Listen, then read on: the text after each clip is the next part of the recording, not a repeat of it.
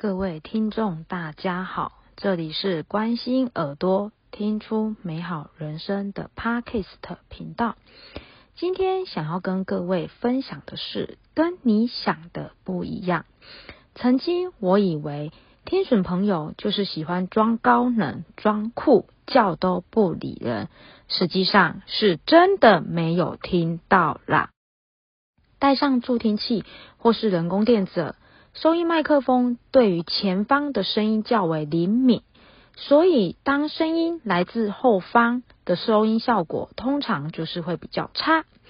加上我们环境中有各式各样的噪音，像是在学校有钟声、餐厅有音乐，这些环境从后面或是旁边呼叫我们的听损朋友，他可能是真的都没有反应哦。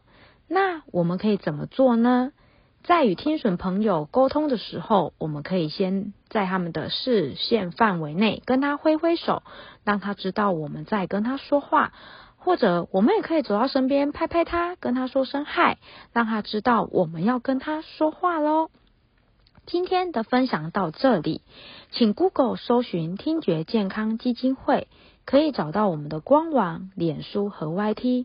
我们除了服务听损儿童，还有听损长者。只要你有任何关于听觉健康的问题，都可以找我们哦，请持续关注我们的频道哦，我们下次见。